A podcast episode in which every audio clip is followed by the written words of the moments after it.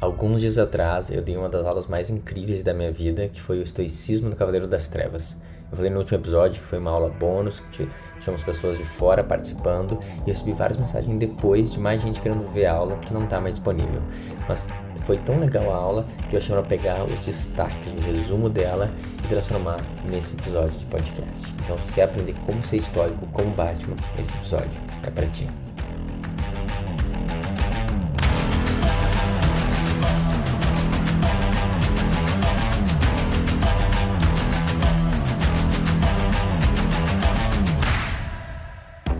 Olá, boa noite pessoal. Começamos agora então a nossa aula número 26 da Academia do Homem Virtuoso. Essa é uma aula bônus que tem algumas participações especiais. E o nome dela é o Estoicismo do Cavaleiro das Trevas. Então a gente vai fazer uma análise do filme The Dark Knight, do Christopher Nolan, né, o segundo da trilogia dele, e tentar fazer esse, esse parâmetro que a gente consegue tirar de estoicismo dali, quais são as lições e qual é a grande mensagem que está escondida por ali. Muito bem, eu tenho que passar rapidamente só porque como tem gente nova para os nossos três acordos. A Academia do Homem Virtuoso é bem simples e elegante, a gente só tem três acordos. Quais são os acordos? Verdade vergonhosa, no sentido que nós uh, temos que admitir que a gente não sabe o que está fazendo. Então, é meio que uma humildade, entender que a gente não está sendo provavelmente o melhor colega de, uh, colega de trabalho, não está sendo o melhor filho, o melhor namorado. A gente tem falhas e a gente tem um monte de coisa para melhorar. É admitir isso. É vergonhoso, mas é reconhecer a nossa incompetência em várias áreas. É importante isso. Se a gente já souber tudo, ou muita coisa resolvida, não tem porque a gente conversar nem aprender nada. Então, a gente é incompetente em várias frentes. Reconhecemos? Reconhecemos. Número dois, é filosofar e nada é a mesma coisa. No sentido que a gente ficar na nossa torre de marfim falando sobre ideias legais e poder contar amanhã no, no, no café lá, falar assim, cara, pô, eu debati sobre estoicismo, eu sou muito radical, não adianta porra nenhuma. O que importa é pegar o que a gente aprendeu aqui e aplicar na vida e gerar transformação. Então, se for só para ouvir e conversar e ficar nessa na dialética, não adianta nada. Valor zero. Tá? Então, a gente vai aplicar. A gente vai se comprometer em aplicar o que fizer sentido para gente. E Terceiro, é um espaço sem moralismo. A gente espera que então que a gente possa ser um pouco mais vulnerável, botar para fora o que a gente está sentindo, nossos desafios. Então a gente acolhe o que está falando para tentar realmente ajudar e guiar uns aos outros como parceiros mesmo, não como um julgando o outro ou criticando. Tudo bem? Todo mundo que continuar aqui está de acordo com esses três acordos.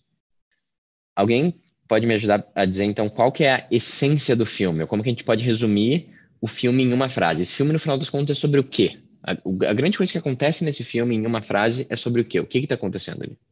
Uh, cara, na minha visão, o filme é basicamente sobre duas forças uh, gigantes, extremas e antagônicas. E o nome dessas forças são ordem e caos. Ordem e caos. E daí é até engraçado porque, uh, se tu for ver o, no meu Instagram está escrito Academia do Homem Virtuoso, eu falo, são conteúdos ancestrais para homens virtuosos. Cara, um filme de, de 12 anos atrás não é ancestral, né, Adriana? Tipo, é um bagulho super hype aí da moda, não é nada ancestral. Só que, na realidade, aquele filme é só uma repetição da mesma coisa que a gente já viu várias vezes. E qual é a história que está sendo contada ali, principalmente? É uma história de Apolo e Dionísio. Apolo e Dionísio. Não precisa entrar muito em detalhe de Apolo e Dionísio. Apolo, os dois são, são filhos de Zeus. Apolo, no final das contas, ele é a representação da, da proteção e da ordem, da consciência e da razão. A gente pode chamar Apolo também de quê? Odin, na, na cultura nórdica, ou de Brahma, na cultura védica, hindu. E do outro lado tem Dionísio. E o que, que Dionísio é? Ele é o deus basicamente do, do vinho e da dança. Ele é a inconsciência, ele é a, o que é mais a sombra, ele é o caos. Ele destrói a vida para poder criar também. A gente pode chamar ele também de Loki na cultura nórdica ou de Shiva na cultura védica. Se nenhum desses nomes uh, faz sentido para ti, não importa. O que importa é que essa ideia, né, é o, próprio Yin Yang é isso, né? Essa ideia é a ideia mais antiga que existe, basicamente. A ideia é que existem essas duas forças no mundo e elas estão em conflito uma com a outra. E através dessa tensão entre elas, desse conflito que a gente meio que tem o mundo. E é isso que está sendo apresentado ali, a ordem e o caos. Eu não preciso dizer quem que é a ordem e quem que é o caos, né, galera? Nesse caso, não tem o charada, né, para poder dizer que é mais caótico ainda. A gente sabe ele. Ele não é, né? O, o, o é legal do, desse vilão que ele é o vilão mais caótico que existe quase, né? O próprio Loki, se for pensar dos Avengers ou alguns outros, não se compara, tipo, o, o trunfo do Coringa é o caos, né? É a, é, é a total imprevisibilidade das ações dele. Né? E, e para mim é tanto isso o filme chega um momento que eu acho que ele mata uma juíza que ela entra no carro e ele lê uh, up, é a direção que ela tem que ir, o carro explode, e daí voa um monte de carta de Coringa. E uma especificamente, que é o que dá o zoom bem no meio, é a carta do Coringa, que é um símbolo que é usado do Coringa, que é o quê? É um dragão. E um dragão, ele é o símbolo do caos também, né? Ela é o símbolo do desconhecido. Então tá ali já em tudo, né? Na, na semiótica do negócio. Então tá. Mas uh, o que, que o Coringa busca no filme? Qual é o objetivo dele? Mostrar que a natureza humana é má. Depois ele fala uma frase dessas, né? Mas mesmo se ele não conseguir isso, ele ainda faz as coisas dele. E ele é movido por outras coisas também. Umas coisas bem dionísticas, que são o quê? Prazer. Tipo, ele tem prazer. Né? Ele fala assim, ah, eu fico me, dá, me dá bala e gasolina, eu sou a criança mais feliz, sabe? Ele gosta da destruição. Ele gosta de destruir. E não precisa falar assim, cara, ele é maluco, porque a gente gosta de destruir também, né? Tipo, quem não gosta, tipo, de tocar fogo nas coisas, ou a, é uma coisa até bem masculina, né? Essa agressividade de destruir. A gente tem prazer de destruir, né? Eu acho que né, no Japão, um lugar assim que tu paga pra estar no lugar e ficar só quebrando tudo por cinco minutos, é umas coisas meio frágeis, tem uma coisa assim, né? A gente tem esse prazer interno de destruir as coisas, porque é uma força que existe dentro da gente também. Então ele tá ali o quê? Ele busca o caos, a destruição e o prazer, né? E não, e não, não é tão insano, né? Porque para pra pensar, o que que um jovem que pega uma metralhadora e entra numa escola busca? O que, que ele busca? E por que acontece cada vez mais esse tipo de coisa, né? Existe uma coisa meio que natural em só querer destruir as coisas. E o que está por trás dessa, dessa ideia é acreditar que o mundo não tem sentido. O mundo é absolutamente sem sentido. E o que ele está fazendo, o cara como metralhador e o Coringa, ele está fazendo um favor para a humanidade, ele está revelando a falta de sentido. Então, a premissa que está por baixo do Coringa, de um cara que vai com uma metralhadora em algum lugar, ou de alguns níveis de terrorista, é só, tipo, uh, manifestar a verdade fundamental dele, que é o quê? Nada tem sentido, é tudo aleatório. Isso é a ideia principal que motiva esses atos.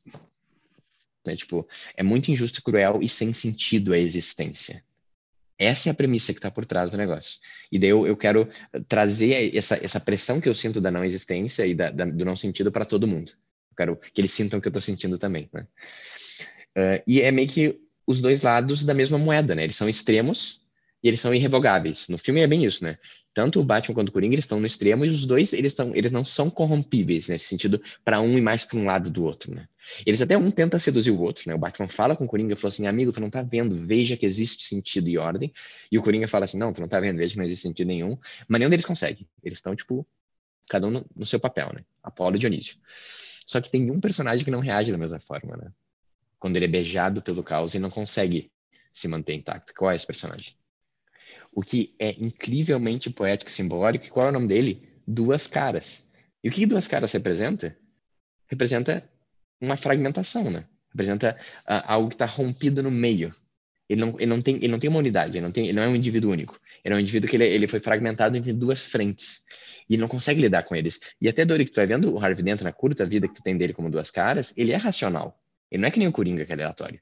Mas do nada ele tem uh, lampejos de racionalidade. E agora ele meio que dá espaço para ela e ela toma ele do nada sem ter controle. Né? Então, ele é a representação de um homem fragmentado, de um homem que não está integrado.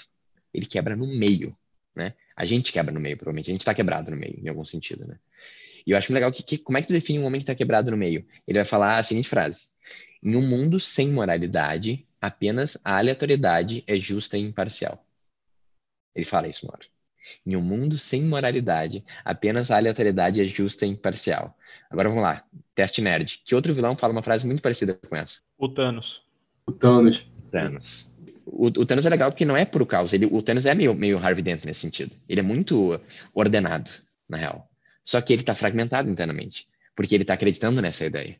E o que a gente tem que ver? Para acreditar nessa ideia, uh, tem que ter a mesma premissa. Na final, o caos ele, ele, ele passou a balança. Porque a premissa de o mundo não tem sentido, ela, ela ficou soberana.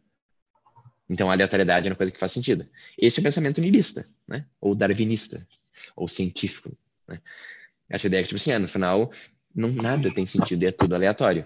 Só que o que eu estou querendo levar para vocês aqui, junto com esse filme, é que essa ideia, que é a base comum da nossa sociedade, ela é extremamente perigosa e, ela, e é isso que ela gera. O filme está mostrando o que ela gera. Ela gera Harvey Dent e gera, é, no seu extremo, Coringas, né? Ou Thanos, né? Não tem espaço. Porque eu falando assim, não tem espaço para continuar com essa ideia e achar que vai conseguir viver uma vida estoica, sem sofrimento e até feliz, né? Se a gente abriu e entrou um pouco nessa linha da aleatoriedade como a justiça, o caos já tomou conta dentro da gente. Né?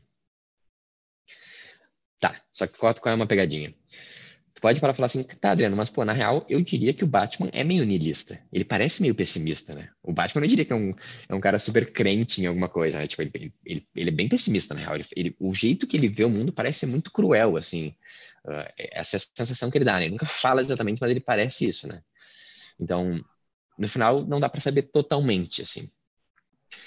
Só que o que, que a gente sabe do Batman? Ele acredita sim em alguma coisa. O que, que o Batman acredita? Ele não fala, ele age como se fosse todo mundo horrível, ele age como se gente vivesse no mundo hobbesiano, né, no sentido de uh, a nossa natureza é cruel e doentia, só que no final ele fala assim, cara, mas eu acredito no bem das pessoas, né, os barcos estão lá e falam assim, cara, não, isso prova que as pessoas têm bem dentro dela. E ele não age assim, mas lá no fundo ele acredita. Exatamente. Então, o que está que, que, que tá por trás disso? Se eu acredito que as pessoas são boas, no final das contas, a vida vale a pena ser vivida. Porque, então, a vida tem um sentido. A vida tem um sentido. No final das contas, parece que Batman é um pessimista, mas ele acha que a vida tem sentido, que vale a pena viver. E por isso ele protege a vida. Ele acredita no bem das pessoas. Ele não é niilista. Mas que pode ser um pouco pessimista, né? Tá, mas qual é a parte mais importante, pessoal? Se tu tá agora tentando meio que ser mais como Batman, um, e, tipo, tentar uh, lutar contra os coringas da tua vida, a gente entendeu tudo errado.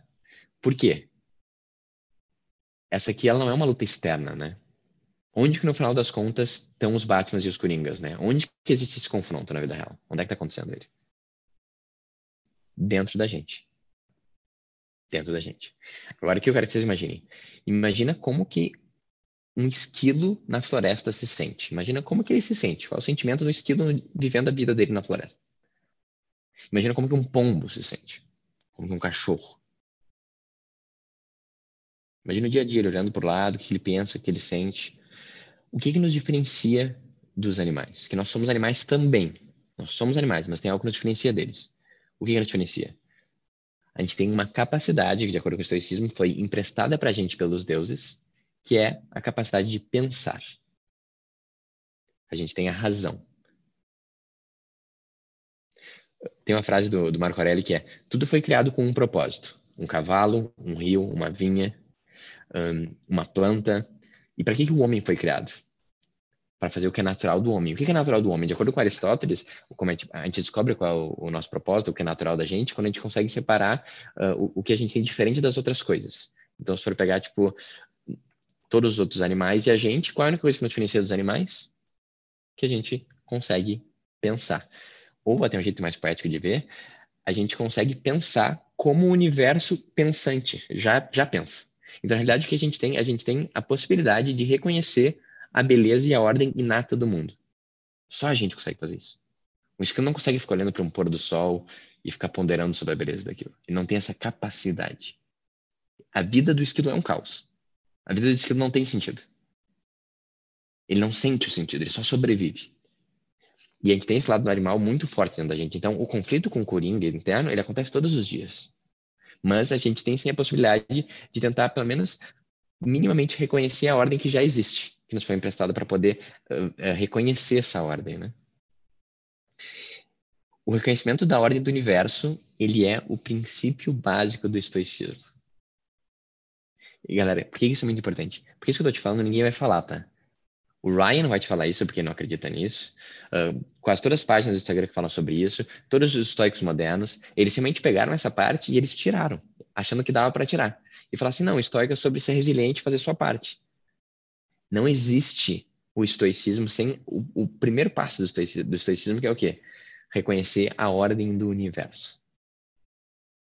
Essa é a base. O oposto disso seria o niilismo, né? A falta de sentido. Tudo aleatório, nada tem sentido, né? Só que que é doido? Essa ideia do não sentido, ela mora dentro da gente. E ela, ela é manifestada em tudo. Tu vê, tipo, uh, Covid, pessoas fazendo injustiças, políticos. Cara, é muito fácil tu ver aleatoriedade, crueldade e injustiça em tudo. E achar que é tudo aleatório. Tipo, é mais fácil, na realidade, a gente conseguir deixar o nosso corinho interior tomar conta do que o Batman, de alguma forma, ganhar essa luta e ficar um pouco mais firme, né? É muito fácil a gente ceder para o nosso lado. E o que é mais importante, ele existe dentro de todos nós. A nossa natureza animal ela faz realmente esse trabalho completo, assim, é uma tendência muito forte. É preciso ter muita vigília e muita luta para conseguir superar esse nosso lado uh, apocalíptico e caótico, né? E, e, e niilista e, e cor, coringuística que existe dentro da gente, né? Só que o que acontece?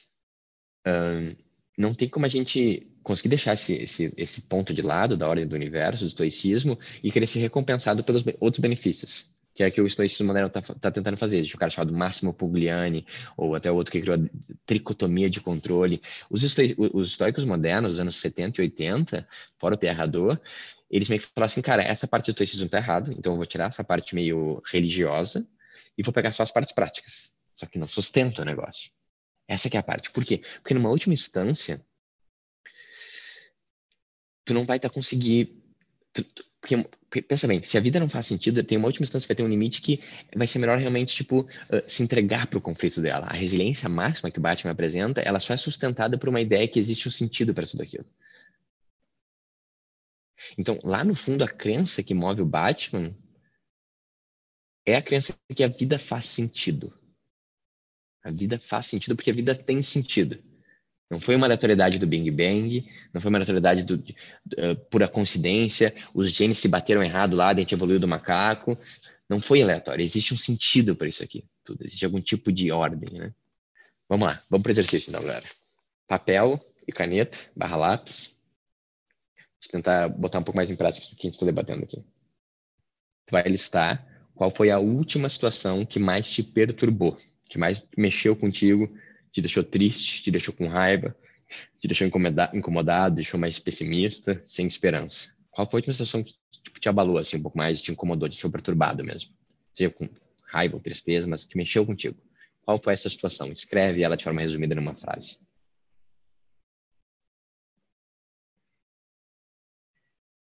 Tá, faz uma linha nessa folha. Tem a situação aqui, tu faz uma linha embaixo. Daí que tu vai fazer? Depois dessa linha que tu fez embaixo, bem no meio da folha, tu vai fazer uma linha meio que até o fim, assim, separando como se fosse duas colunas. Na coluna da esquerda, o que, que tu vai fazer agora? Tu vai descrever com um pouco mais de detalhe por que, que essa situação foi negativa. Por que, que as pessoas que estão envolvidas nelas foram injustas, uh, o que elas fizeram de errado, o que motivou elas a fazer isso de errado, uh, e tenta acessar o teu lado mais realmente machucado, rancoroso e raivoso, tenta botar para fora lá no fundo, tipo assim, cara, porque essa pessoa na realidade é isso, ela sempre faz esse tipo de coisa. Então, descreve a situação com toda a sua dor e toda a sua injustiça, assim, sobre o que aconteceu.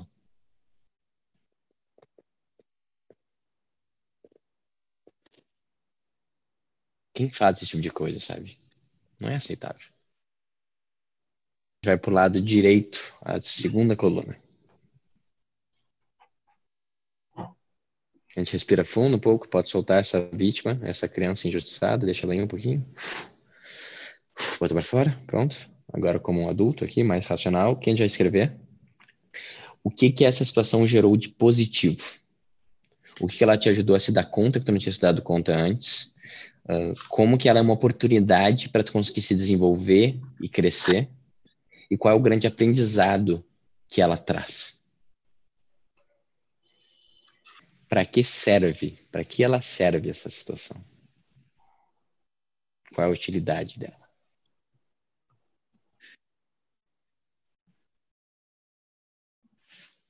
Bem, o que é cada uma dessas colunas aí dentro de vocês? Quem são?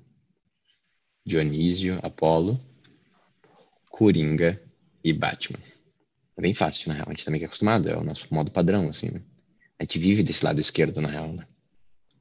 a gente fala com as outras pessoas desse lado esquerdo, a fofoca é meio que desse lado esquerdo que ela, ela existe. Né? Agora, olha que doideira. O Coringa tava matando gente sem parar.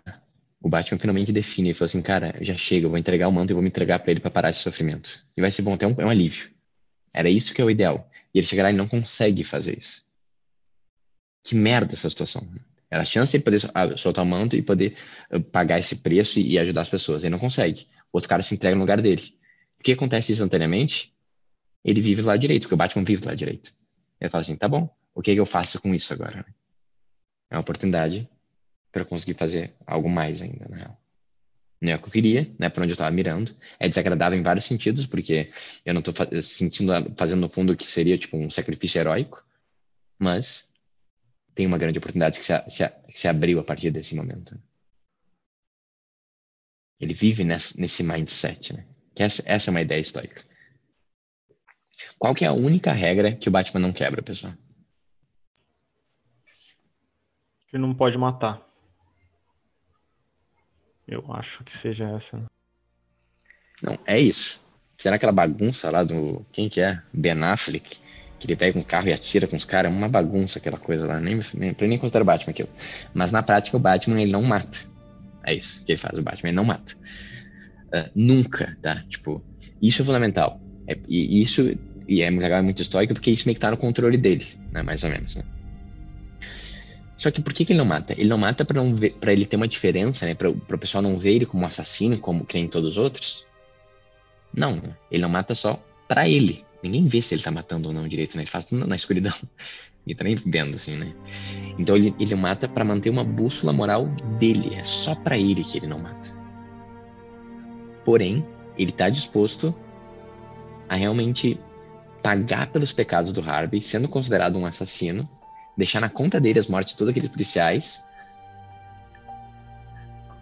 mas lá no fundo sabendo que ele não matou.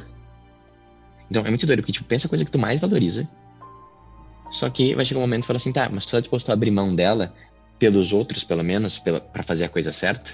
Cara, esse é um teste muito difícil, extremamente estoico, né? E é uma coisa também que tem muita dicotomia do controle, né? Que é quase, cara, o que os outros pensam de mim não, não tô nem aí para o que os outros pensam de mim, não é sobre isso. O que importa é como eu ajo todos os dias. Isso é uma coisa extremamente histórica, né? Da dicotomia do controle, que é a manifestação nesse momento, assim. Né? E por isso que esse filme é muito incrível, que uh, filme nunca tem esse nível de dilema e de embate, assim, né? E daí tem a parte mais incrível para mim, que é, que é o último monólogo do, do Gordon, com aquela música poética, né? Uh, e que ele até fala assim, o Batman fala até antes, é tipo, cara, vocês vão soltar os cachorros pra cima de mim, vocês vão fazer isso mesmo, porque é isso que precisa acontecer. Ele fala, às vezes a verdade não é o suficiente, às vezes as pessoas precisam de algo mais. Elas precisam de algo para manter sua fé. Ele fala, nós vamos caçá-los, porque ele aguenta. Porque não é um herói. Né? Ele é o guardião silencioso, ele é um protetor vigilante, ele é o cavaleiro das trevas. Então, o que o, o, no final dos contos o Batman tá falando aqui, eu, talvez vocês tivessem imaginado quando vocês aqui que eu ia falar sobre a resiliência dele, como ele sempre faz o correto. Só, cara, isso é detalhe. Isso que eu tô dizendo, tipo, a gente não é estoico por uh, tomar banho frio e acordar às 5 da manhã, entendeu? Por ficar comprando meditações e, tipo, lendo de vez em quando. Isso não é o estoicismo, entendeu? Esses mind hacks de como, tipo, ser, ser menos ansioso e, e, ter mais controle da vida, né? No final das contas, tem algo que está por trás de tudo isso que gera essas, essas ações. É só a ponta do iceberg isso. E o que está por trás, no final das contas, que o Batman fala, a verdade não é o bastante no sentido que uh, a verdade seria essa visão aleatória das coisas, seria o caos total. Existe um sentido a mais. E essa é a parte que é muito legal, que é muito uh, Viktor Frankl, de entender que se a gente recebeu a razão dos deuses né, emprestadas, a gente ou tem a capacidade de perceber o sentido, ou em último caso, a gente busca o sentido. A gente acha o sentido de alguma forma. E daí, em, em Gotham, e do jeito que acontece, parece que não tem sentido nenhum, e o Batman fala, eu vou achar um sentido mesmo assim vou pagar esse preço, vai ficar tudo pior ainda, mas eu sinto que isso vai nos levar para um lugar melhor, porque vale a pena viver. O estoicismo é o resultado de uma crença na ordem do universo e do, do, de logos, né? Não dá pra gente ser estoico e achar que o mundo é aleatório. Ou dá, mas a gente vai conseguir que um pedacinho dele e vai sofrer. E essa é a parte mais difícil, a parte que eu queria ter falado para mim com 20 e tantos anos de idade, que eu era totalmente contra a ideia de algum tipo de sentido. Só que, que o, o que é mais importante, a gente resiste porque no final dos contos tem esse nosso lado ferido, essa nossa coringa, que tipo, um, a gente vai conseguir justificar todo o sofrimento. Então fala assim, ah, Adriano, você tem sentido no mundo, cara, por que tem tanto sofrimento então? Se eu contar a história que não tem sentido no mundo, daí eu não vou me ficar chateado que o mundo tem tanto sofrimento. Mas não é isso, essa é a parte que a gente vai quase pra dor de Cristo, que a gente tá com o coração aberto sentindo o sofrimento do mundo. porque é sofrido o negócio mesmo. Mas ele também tem um sentido no sofrimento, é através do sofrimento que a gente chega em outro lugar, né? E não existe só o sofrimento também, existe o outro lado da moeda. Sentir que a gente está indo no caminho certo, que a gente está uh, seguindo a vida cada vez mais estoica, lendo os livros e tudo mais, só que no final dos contos a gente tem esse conflito interno ainda que o Coringa ganhou dentro da gente. E, pô, a gente é super disciplinado, a gente é organizado, a gente treina, a gente faz o diário, a gente lê meditações e tal. Mas lá no fundo das contas tem uma criança ferida que tá falando, tipo assim, cara, mas sentido não tem não, né? Tipo, eu tô tentando só fazer o mínimo para sofrer menos e dar um jeito aqui, mas, cara. Tipo, não, não, a vida não serve para alguma coisa. Isso é o Coringa falando dentro da gente. Cara, tu pode falar isso quando tu quiser, mas isso com certeza vai te gerar sofrimento. Essa é a primeira ideia histórica que ninguém fala, na realidade. E é a premissa que está por baixo de todas as outras. Então, o fato de a gente escolher acreditar que tem um sentido, porque isso é uma crença, por isso que fala que é crença, né? Não tem prova que tem ou não. Ou mais ainda, buscar reconhecer o sentido do universo, uma coisa mais Victor Frankl, mesmo da logoterapia, que é a grande disciplina estoica. E ela exige esforço todo dia, porque o mundo várias vezes nos mostra coisas que parece que não tem sentido que é tudo aleatório. E é isso. Esse é o estoicismo do Cavaleiro das Trevas.